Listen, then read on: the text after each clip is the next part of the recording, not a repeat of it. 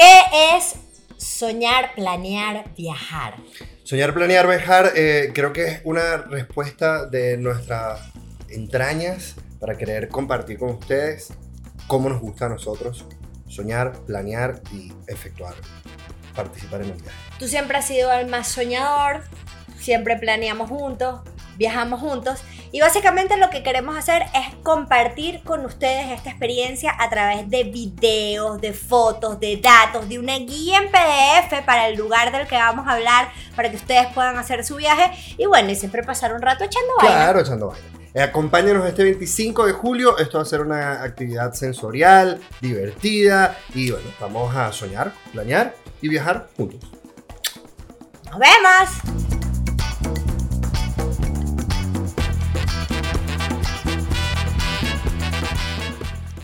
Pero un día me lo voy a conseguir con una jeva, así, en plena tal, y me va a decir, Coño, mi amor, es que me acabo de levantar, no sé qué está pasando, no entiendo nada, estaba huevoneado. Qué feo, mira. Bebé, pero es que puedes utilizar tu, tu huevoneamiento en las primeras horas de la mañana para casi cualquier cosa. Bueno, pero las cosas en las que en efecto no, la cabeza no me da. No te da para nada, Bueno, para nada.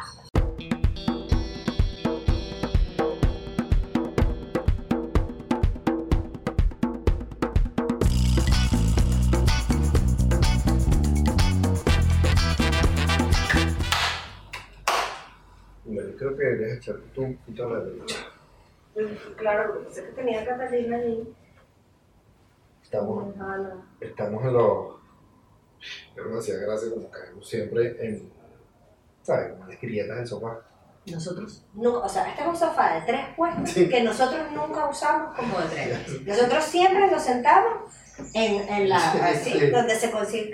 No sé qué tiene más sentido, ¿no? Porque tú dices, bueno, tú te sientas aquí, y como, ¿sabes? Y todo tiesito. En cambio aquí, el sofá de tu casa. Claro, porque como Quedas si- como enpunetadito. Además que como siempre lo usamos así, entonces el centro está siempre más gordito. Está enpunetadito, así. O sea, yo creo que uno se siente en, en el puesto del sofá cuando no estás en tu casa.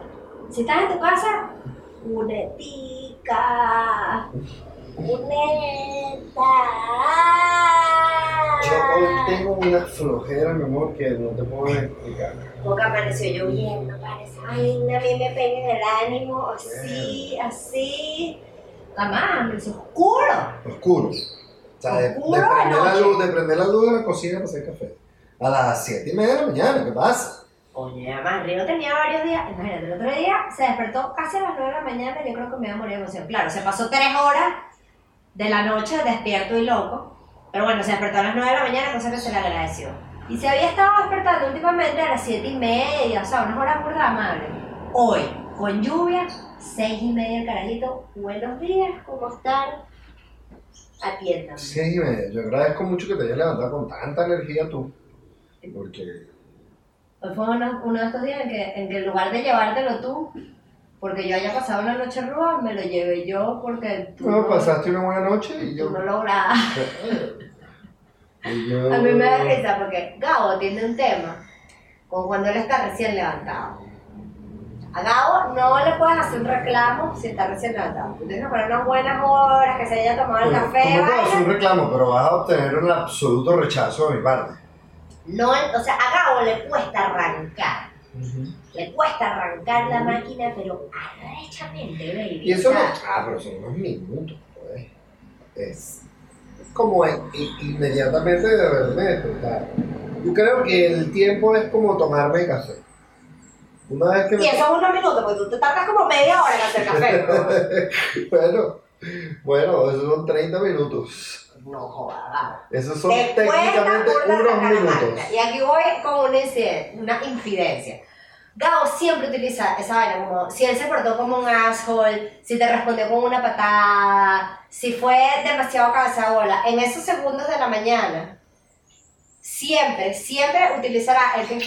Oye, mi amor, que estaba dormido, wow, estaba mi amor, o sea, es que tú no entiendes, o sea, no, a esa hora no entiendo nada. Y yo le digo que un día me lo voy a conseguir. Qué feo, ya. Yo voy a utilizar la, la expresión que suelo utilizar. Pero un día me lo voy a conseguir con una jeva, así, en plena tal, y me decir, uy, mi amor, es que me acabo de levantar, no sé qué está pasando, no entiendo nada, estaba huevoneado. Qué feo. Me vea, pero es que puedo utilizar tu, tu huevoneamiento en las primeras horas de la mañana para casi cualquier cosa. Bueno, pero las cosas en las que en efecto no, la cabeza no me da. No te da para nada.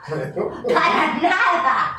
Si una caraja te agarra en la mañana y te ¡ay, chachá! Me vas a decir, no sé, no entendí, yo me acabo de levantar y, y ella está ahí. No, la única caraja que me, que me agarra en las mañanas eres tú. Y de esta forma me pego. No. Ay, no. Ay, yo también fue. Cuando no teníamos, cuando no éramos padres, el sexo mañanero era una constante. Y, a veces, y te costaba a veces. Si no fuera verdad. Bueno, porque estoy dormido. Los hombres amanecen erectos, weón, de verdad, habría sido imposible. Está ahí ya la mitad del trabajo. Ajá, y era como, tú decías como amigo, dale tú, porque aquí. Chale, bueno, aguanta. Yo aquí arriba no estamos No sé ni qué está pasando. No estamos aportando nada. Es verdad, eso es lo bueno de la mañana. Es lo, es lo más activo que, que el hombre tiene en su cuerpo. Sin duda. No, marico, ti te cuenta, te cuenta muchísimo, de verdad. Y ahorita, y ahorita es como una mañana prolongada. Además tenía como una alergia, entonces me tomé un, anti, me tomé un antialérgico. Entonces, imagínate. ¡Uh! Arriba, Gabo. Arriba, Gabo. Claro. No, mi amor. Bueno. Vamos a aprovechar porque además mi mamá tiene río. Y por eso estamos trabajando. Sí, cariño. Lugar de aprovechar esta vaina para tirar, para echarnos palos, para. Oye, ¿sabes? Otra cosa. ¿Qué No. hacemos? Le dejamos arriba a mi mamá. ¿Para qué? Para trabajar. Ser productivo, mi amor. En el capítulo pasado hablamos sobre la productividad y sobre, como sabes, no la tirabilidad. Es que me da pena, mi amor. Me acabo de despertar. Son las 2 de la tarde. Pero estaba lloviendo, ¿ok? Estaba lloviendo. Ok. Va, Mira, vamos a hablar sobre el tema que nos hemos planteado para la conversación de hoy. No es el sexo mañanero. No es. Ya tenemos un, un capítulo entero sobre el sexo. Que pueden verlo. Uno de los más vistos. A la gente sí le gusta el chisme. Pero este es un capítulo interesante e importante porque Tengo que ir a buscar mi succionador de clítoris. Llegó, llegó a Venezuela una amiga demasiado bella, amor de mi vida. No, Diana, te amo, mi reina, mi ciela. Me lo mandó de regalo. Tengo que ir a buscarlo. que que se tu cola tu vaina. ¿Ves? Tío, sí. Vale. ¿Valdrá la pena la cola? sí valdrá. Ok. Sí valdrá. Ok. Cállate, no voy a pensar más nada. Ok. Listo, vamos a este capítulo. El tema. Ajá, el tema. Decidimos plantearnos algo que, que va un poco de la individualidad y luego cómo esa individualidad se encuentra en la pareja y en la familia y era sobre eh, las metas. Escuchaste. ¡La No sé, el capítulo pasado estuvimos un rato hablando sobre la CEU. Eh, sobre. Mariana, me estoy interrumpiendo. No. Pero te interrumpí, ¿por qué? ¡Por la CEU! Deja que estoy lento. Este. Pero ahora tiene un pito rarísimo. Tiene una bubucela. ¿Qué están haciendo? Una bubucela. Dijimos que esto lo íbamos a hacer más preciso, pero no, no estamos empezando bien. Vamos a hablar sobre los sueños y las metas que uno se plantea en la vida. Pero empezamos súper bien hablando de ti que te levantas con sueño. Por eso, yo no me planteo metas en la mañana. Eh, y bueno, ¿y, y cómo eso se va modificando? Va evolucionando de otra manera cuando uno hace un proyecto de pareja, porque hemos hablado, hemos dicho varias veces en, en este, en este podcast que la pareja es, es un proyecto, Sí. ¿no? Es un proyecto de vida en común que tú emprendes hombro con hombro con alguien más y los sueños individuales deben tener cabida dentro de los sueños de Sí, familia, de los sueños y las metas en conjunto. ¿Qué te imaginabas tú? ¿Cuál era tu sueño cuando tú eras chiquito, chiquito, así carajito? ¿Qué querías ¿Sabes ser? qué? Yo por mucho tiempo me he preguntado como en esa retrospectiva, como cuál ha sido mi sueño. Y la verdad me cuesta encontrar y decir, o No sea, querías ser que policía, bombero, típica vaina. no sé. Yo creo que nunca he tenido como una obsesión así, por el estilo. Como, a ver, cuando yo me gradué del colegio, o sea, en el colegio, por ejemplo, a mí me... ¡Guau, guau, guau! ¿Qué? Que te tiraste un brinco allá. Yo todavía no he dicho cuál quería ser yo cuando era chiquita. Pero, pero vamos a hablar de mí primero y luego hablamos de ti. No, hombre, no podemos ir hablando No, de las etapas. vamos a hablar de mí primero. Bueno, me voy. Te dejo aquí. Yo quería ser bailarina, marico, eso es todo. Eso era lo que quería decir. ¿No quieres ser bailarina? Ah, sí. Y tengo una foto yo chiquita como así. sí. ¿Burda de cliché? No, era súper cliché, ¿sabes? Como súper heteronormado. Las niñas queríamos ser bailarinas y los varones que sí policías. Yo no así. tengo un recuerdo de, de nada de eso. O sea, no tengo recuerdos como de... Quise ser veterinario también. No, no tengo recuerdo como de absolutamente nada que yo dije así como... "Verga, Y luego quise ser biólogo. Quería ser demasiado... Ya que estamos haciendo saltos cuánticos de tiempo. O sea, ya que me estás interrumpiendo de forma seguidas. Pero así es. Este... Además andas ahí que yo... no sé. ah, es que te lo juro, es que este es un tema complejo para mí. No sé ni, ni, ni por qué están en, en, en nuestra parrilla de temas. Bueno, porque hay uno en el que me vas a obligar a hablar de juegos de mesa, entonces... Esto, esto es justo. Esto es justo. Porque, no, pero en verdad es, es, es, es, es duro porque es un cuestionamiento a mí mismo acerca de, de qué quiero yo en la vida, ¿no? Porque nunca he sentido que a pesar de tener, a, pesar de haberme enfocado en carreras, a pesar de haberme enfocado como en ciertas pasiones, nunca he sentido, es como que lo único que yo he querido en mi vida es ser fotógrafo. Para nada. Lo único que yo he querido en mi vida es ser locutor. Para nada. Pero es que estás partiendo de un planteamiento que es loco de bola, porque tú vas a querer ser una sola cosa en la vida. Como que lo único que Claro. tú has querido ser en tu vida. Bueno, porque- O sea, creo que tienes un esquema mental en el que se supone que tú deberías tener un solo gran sueño. Y yo creo que es burda de válido que uno tenga muchos sueños, que esos sueños vayan Claro. cambiando, que, que eso vaya mutando y que vayas cumpliendo unos y otros no, obviamente. Pero que tengas, que, que según la faceta de tu vida que tú estás viviendo, tengas sueños distintos. Eh, está bien, está bien, entiendo. Claro, de chiquito, fíjate, como no tuve ninguna obsesión, ninguna pasión, no tengo ningún recall de, de realmente de tener algo tan marcado. Eh, llegado a la adolescencia y saliendo del colegio, como que yo empecé a estudiar una carrera porque era como la que más, eh, la que más se acercaba a mi personalidad y a mi forma de ser, ¿no? Yo estudié comunicación social también porque me parecía la más amplia de las carreras que podía También, estudiar. por supuesto, Porque igual. me parecía que ahí tenía el abanico más amplio de cosas. Total. Fíjate, yo antes, yo, yo habría querido ser bióloga. De verdad, mi, mi gran así como, coño, a mí me hubiera gustado mucho ser bióloga. Y yo siento que por eso eh, soy tan nerd y me gustaría en algún momento seguir estudiando la naturaleza para poder considerarme naturalista, por lo menos. Pero siento que, que quiero ir hacia allá.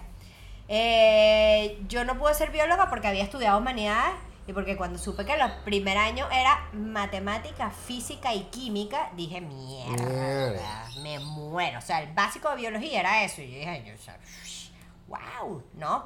O sea, yo tengo que saber sobre eso para poder saber sobre animalitos y plantas Claro, y vainas. claro, claro. Oye, qué lástima por mí. Yo, Lo siento. hubo una parte de mí que, que quería estudiar diseño gráfico porque mi mamá era diseñadora gráfica. Y porque se te da burda. Y a mí me gustaba Tú mucho dibujas burda de dibujar. bien, deberías seguir dibujando. Yo pasaba mucho tiempo de mi juventud y, y de mi adultez también dibujando. Pero bueno, mi mamá como que me... Mi mamá siendo diseñadora y como luchando un poco con su carrera, eh, me alejó un poco de esa idea, teniendo algo muy válido de su parte, diciendo como que no... Para ejercer, o sea, para poder ejercer herramientas de diseño, no necesitas estudiar una carrera de diseño gráfico. Yo aprecio, valoro y respeto profundamente en la carrera de diseño gráfico porque me parece que, que te da una educación visual y de conceptos muy importante. Que yo creo que es, que, es- que es lo más fundamental en una cosa como Sí. esa, que es como igual en la Sí. fotografía. Que bueno, saber usar las herramientas es una vaina básica y cualquiera puede aprender Claro. a usar las herramientas. Lo verdaderamente importante es la educación visual. Y ahí es donde yo difiero un poco ahorita de, de, de ese argumento de mi mamá, porque, porque ajá, yo puedo saber usar Photoshop, pero hay demasiadas cosas de teoría de colores, de, de referencias, ¿sabes? De muchísimas cosas que, que, bueno, no obtuve, en, eh, porque no utilicé esa ca- no me dediqué a eso, ¿no? Entonces, fíjate, cuando yo empecé a estudiar comunicación social, yo primero quería ser publicista. Ujú. Porque mi mamá fue publicista un tiempo y fue la época en que más plata hizo. Pero también la época en que más infeliz fue, debo decir. Muy loco. Luego quise ser cineasta. Y esa fue más o menos en la época en que mi primo, Marcel Raskin, lanza su película Hermano.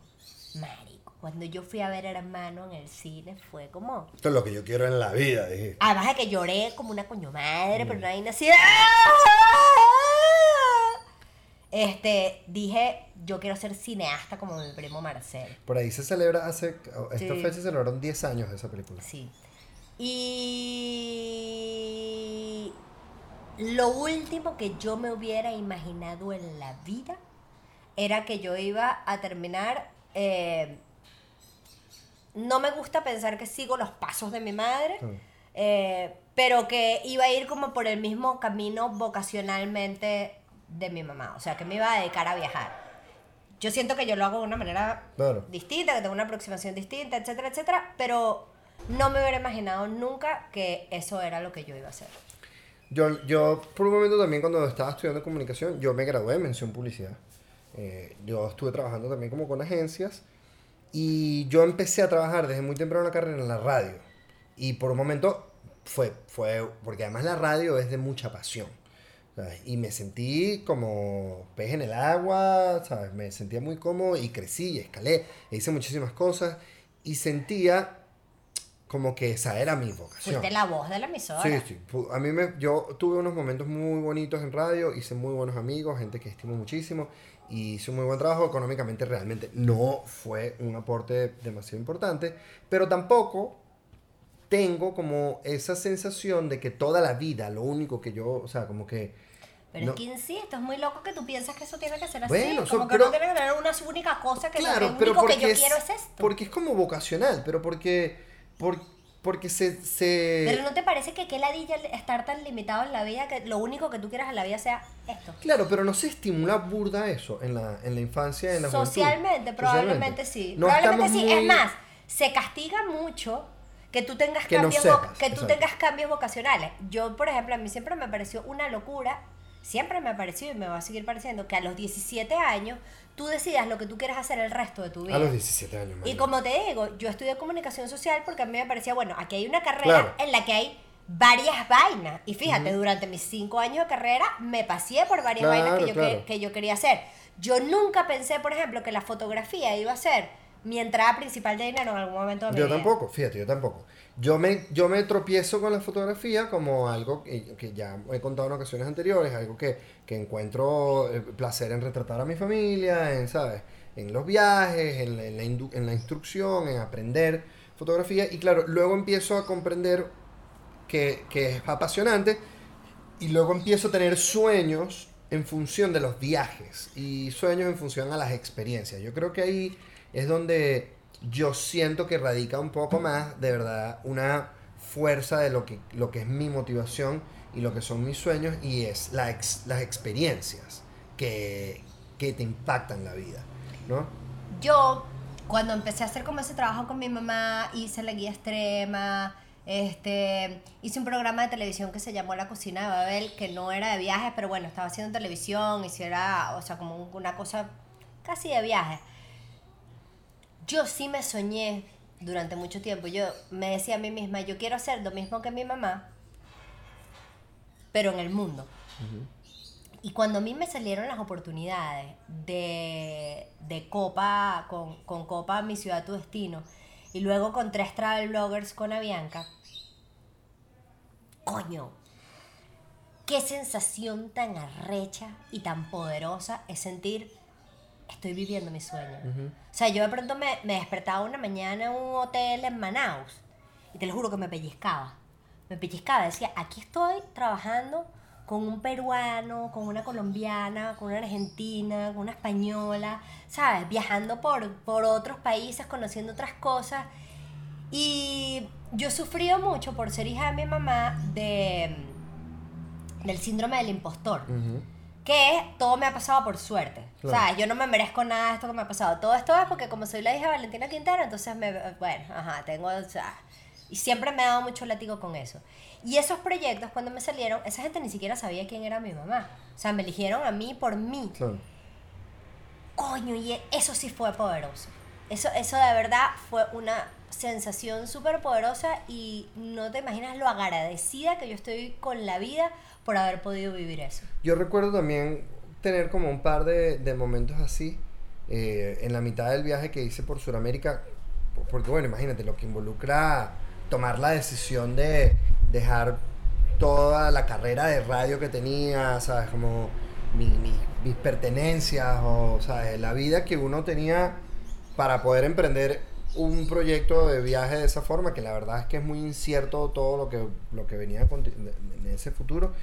Eh, coño, ameritaba burda de, de- de fuerza emocional. Y a lo, a, la- a lo largo que yo iba haciendo ese recorrido, que me estaba exponiendo a distintas experiencias, tuve muchas veces esa sensación de coño, qué bolas esto. Estoy viviendo el sueño. qué bolas esto que estoy haciendo. Pero creo que va, creo que estaba basado en eso, en las experiencias. O sea, cuando yo recuerdo ahorita sí a tope de mente los momentos más emocionantes, era como eh, la caminata, el, viaje caminando a Machu Picchu, eh, amanecer en el desierto de Perú, ¿sabes? Eh, como recorrer toda la costa ecuatoriana, como momentos burda de, de experiencias importantes. Y luego, cuando vuelvo a Venezuela y empiezo a trabajar con tu mamá, empiezo a trabajar contigo, empezamos a hacer un programa de televisión, yo recuerdo el segundo programa que hicimos, que fue el de Margarita, cuando estábamos eh, cubriendo la sacada de sardinas. Había Uf, llegado, arribado una vaina de sardinas Una ribazón de pueblo. sardina, pero una vaina. Nosotros no sabíamos que eso iba a pasar, eh, no teníamos ni Una idea de que eso iba a suceder y, y- y bueno, es, es de verdad frenético, es eufórico, era una cosa loca y nos montamos en, la- en los peñeros de los, de los pescadores y armamos la red, las vainas nos explican, una red gigante, luego una red más mediana, luego una red pequeña y yo me lanzo al agua a, a registrar desde el agua todo, o sea, el buzo que se sumerge y que saque los plomos y las Un sardinas. pelícano, sacaste un pelícano, que se Pelícano, enredó. Un pelícano se, se, queda atorado en la malla y lo saco. Entonces, esa experiencia, yo recuerdo cuando yo salgo de eso, yo te lo digo, como, verga, yo, yo creo que yo pudiera hacer esto toda la vida. ¿Sabes? A lo que tú me respondiste, ¿qué pesca sardina? De verdad. Sí. pesca sardina. Y no estaba recién levantada, ¿viste? Pero era como el shock de, claro. Pero lo que estoy tratando de entender ahora acerca de los sueños y las metas es que realmente, realmente no es ser documentalista, es ser cineasta, es ser, sino es poder estar en esas experiencias. Y por supuesto, el documental es lo que me, el vehículo para yo poder acceder a esas En ese momento. En ese momento. Ahora, porque la reflexión que estoy teniendo en este preciso instante es, qué jodido, ¿por qué cuando pensamos en metas y en sueños siempre están centrados en pedo profesional? Porque se nos ha educado, o sea, porque toda la vida se nos ha dirigido a que en la, edu- en la, En la profesión. en la profesión está el éxito. Qué recho, ¿no? O sea, como, o sea, y Y cómo... por eso ha sido tan jodido para cientos, miles de personas que han decidido, no sé, yo tengo una amiga que estudió letras y coño, pana, y, y resolvió ser profesora de yoga y le va extraordinario con, con ser profesora de yoga. Es una maravillosa profesora de yoga y ella todavía se da contra la pared de yo estudié esto y no lo estoy ejerciendo. Y es como, o sea, ahí tienes un conocimiento que no perdiste, ¿me entiendes? O sea, todo lo que aprendiste ahí probablemente de alguna manera está saliendo Ojo, en lo que tú estás A haciendo. mí me parece muy válido y incluso he aprendido a admirar cuando una persona tiene desde muy pequeño, desde muy temprana edad, un- una meta profesional, una vocación y dice, yo lo que quiero hacer es esto. Yo veía, por ejemplo, voy a utilizar un, un ejemplo casi universal, eh, una entrevista que hace poco le hicieron a Tony Hawk, que es este es patinador profesional, y él hablaba de eso, él hablaba como que, bueno, yo lo único que quería era montar patineta, ¿sabes? Como, esa era lo que a mí me daba felicidad. En ese momento no se concibía que montar patineta podría ser una profesión, Una podría ser una cosa en la que podías vivir y ser exitoso. Y me dijo, eh, él me dijo, ¿no? Él me dijo, Estás bello. él hablando conmigo. el Eh, poder del podcast. Exacto. Eh, él en la entrevista hablaba sobre, bueno, que él sí, por suerte, le tocó a temprana edad eh, lograr ser profesional y lograr tener eh, ingresos económicos exitosos, pero él siempre sintió que eso era como una cosa pasajera y, y que bueno, que él tenía que aprovecharla. Aún así, nunca tuvo una, una alternativa, nunca tuvo un plan B, nunca dijo, déjame estudiar esto por si acaso. ¿Sabes? También en esas mismas entrevistas eh, eh, eh, entrevistaban al baterista de Blink 182 que se llama Travis Barker y él hablaba lo mismo, como que él tocaba batería de, de muchacho y que el papá le decía, tú tienes que graduarte, tienes que tener una carrera, ¿sabes? Tienes que tener un plan B. Y él le decía, papá, es Voy a que... empezar a quitar tu agua, perdón. Sí, Y él le decía que, que él, no se, él no pensaba, él no concibía tener un plan B, porque si él tenía un plan B, no se iba a forzar demasiado en el plan A. ¿Sabes? Como O él- era desconfiar en su plan A, o sea, que es desconfiar en ti mismo, de confiar ¿no? en sí mismo. Entonces, yo admiro muchísimo esa vocación porque yo he sentido que realmente yo no la tengo. Como esa vocación por algo que me apasiona desde un principio. Yo no juego con cámaras desde que tengo 10 años, ¿sabes? Entonces, es algo que yo, que yo veo muy valioso.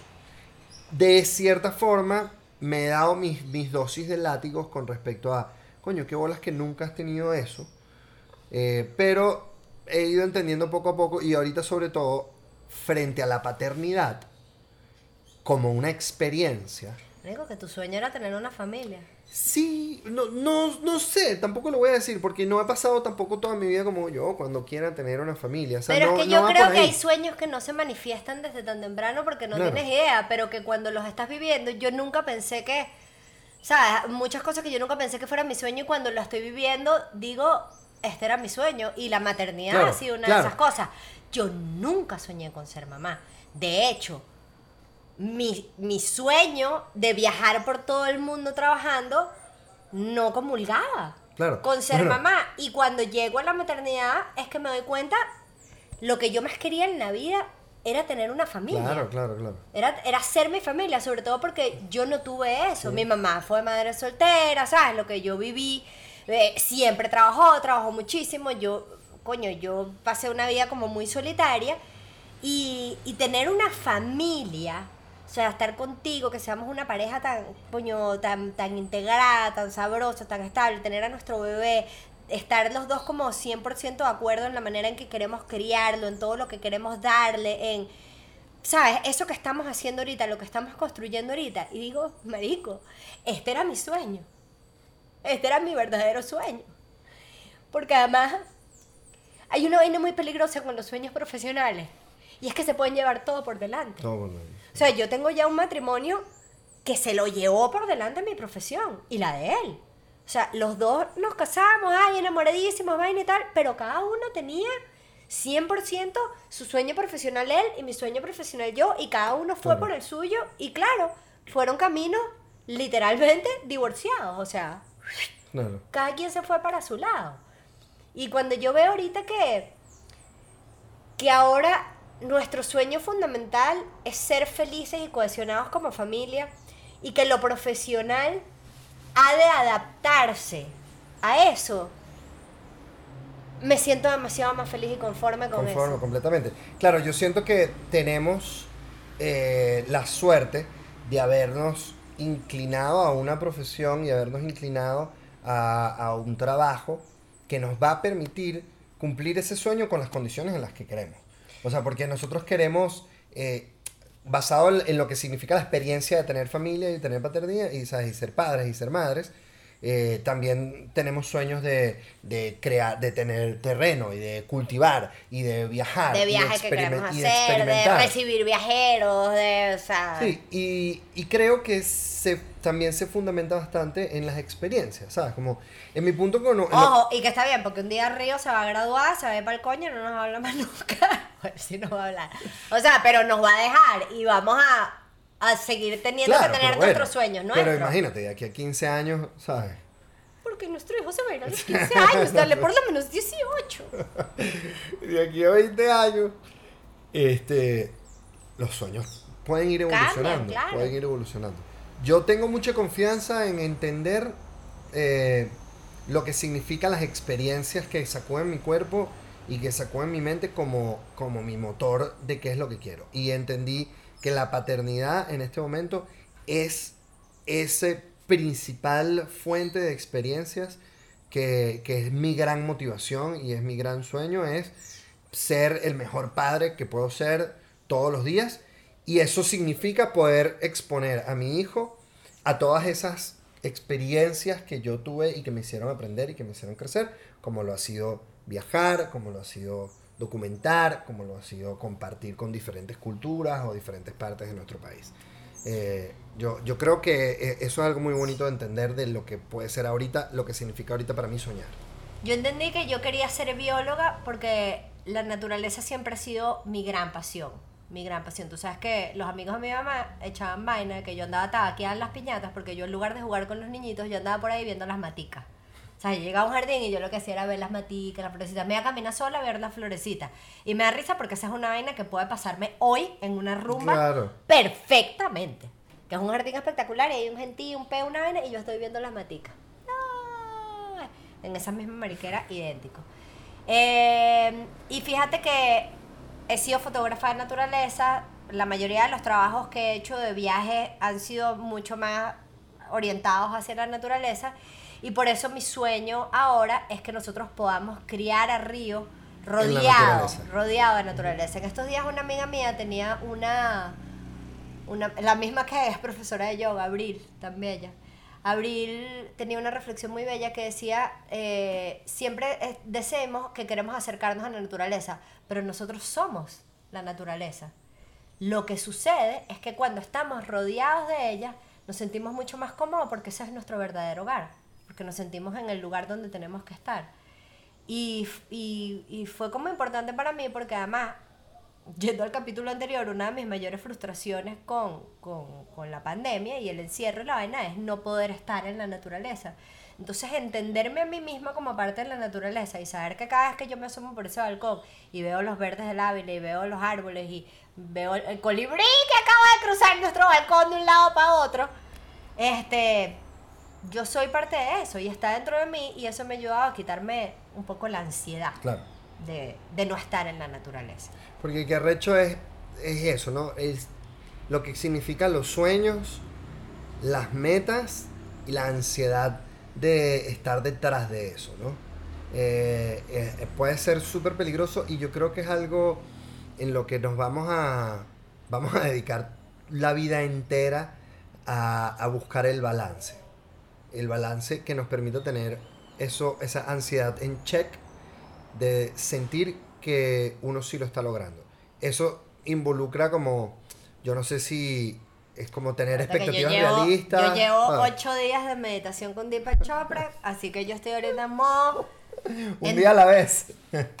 entrégaselo al universo. Entrégaselo al universo. Ay, me encanta esta Diana hippie, extra hippie. Volumen 2. bueno, eh, yo creo que está bueno que podemos ir cerrando porque además me está empezando a abrir el apetito.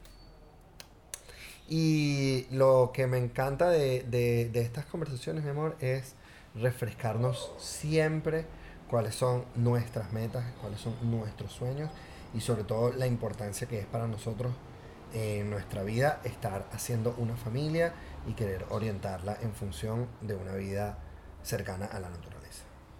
Mi sueño es, baby, la serenidad, Me alegra. que sea contigo. Y la, la templanza. Serenidad templanza. Gracias, arroba el patio content studio. Faltan toda una serie de cosas Ah, que... coño. Falta toda una serie de cosas que logramos ¿Cómo hacer, que solemos hacer nosotros en este Ajá, programa. ajá. Ok, vamos a ver, eh, porque tenemos unos facts.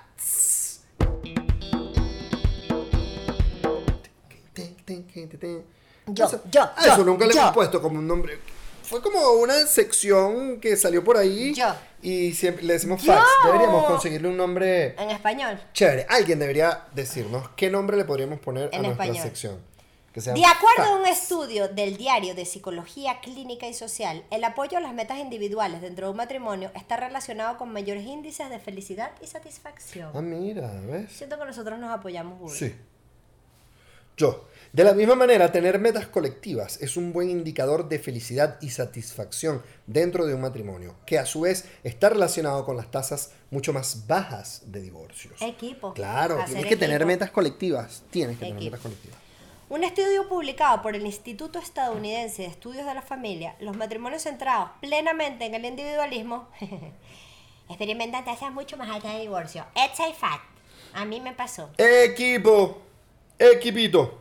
Sin embargo, pese a la noción contemporánea de que muchos matrimonios se están volviendo progresivamente más individualistas, la mayoría de los matrimonios de hoy en día tienden a formar relaciones cada vez más interdependientes entre sí. Hay una vaina recha como del peo de la dependencia y como y la codependencia y cómo eso puede ser Sí, tóxico. ¿qué, tan enfermo puede. Y yo puede entiendo, y yo entiendo el que tiene que haber un balance frente a esas cosas. Pero coño, las relaciones son equipo, weón. Las relaciones están para que uno pueda apoyarse el uno del otro. Alejandro Otero y yo comentábamos en un viaje, nosotros tenemos una amiga muy querida que es madre soltera, estaba con su hijo y veíamos, marico, que arrecha Emi, como todo lo hacía con el carajito, todo el carajito, ¿sabes? Demasiado arrecha. Y Alejandra se siente un día y me dice, marica, yo soy mondongo dependiente. yo, soy Gabo dependiente, chismo. O sea, Gabo sale por esa puerta y yo estoy aquí sola con Río y me pongo nerviosa. Es Sí, verdad, loco. Yo digo, pero yo creo que esos son ejercicios que hay que ser conscientes y chequeo. Y que está, y que está bien. Pero yo creo que eh, está bien como entender que uno puede Que, sobrevivir. exacto, que, Como- que también creer en ti como individualidad. Claro, claro. Para mí yo estoy claro que yo soy absolutamente dependiente de... No, mi nutrición sana es absolutamente dependiente de ti. O sea, yo sé que si yo no estoy La contigo... estoy cagando, por cierto. Mi amor, pero si el día del padre lo único que hice fue traerte porquerías a esta casa. Bueno, pero el día bueno, del porquerías padre. no, porquerías deliciosas, pues, pero puro azúcar. Perdí el padre, me están consintiendo. Y además, cuando me pongo a ponerte más estricto con la dieta, coño, te pones bien necio, mi Me cielo. pongo rebelde, pero porque soy adicto al azúcar y eso se llama withdrawal. Withdrawal. Ok. Vamos a, vamos a ver qué nos pregunta la gente.